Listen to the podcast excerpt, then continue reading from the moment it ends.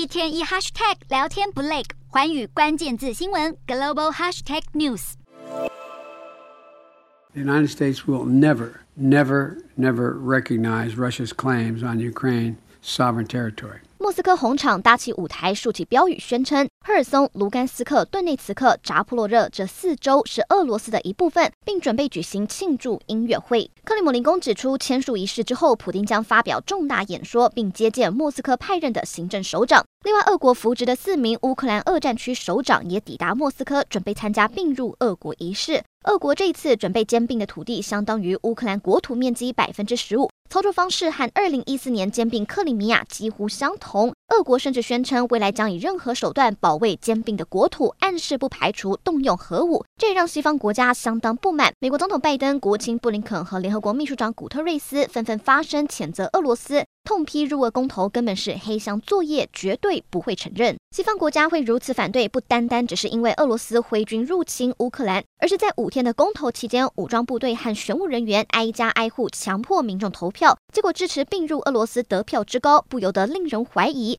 日益陷入绝境的俄罗斯领导阶层正为军事败北而难堪之际，公投成为他们蚕食鲸吞乌克兰疆土的手段。而乌克兰总统泽伦斯基斥责俄国举行假公投，誓言恢复乌克兰领土完整，并再次呼吁西方国家提供更多军事援助。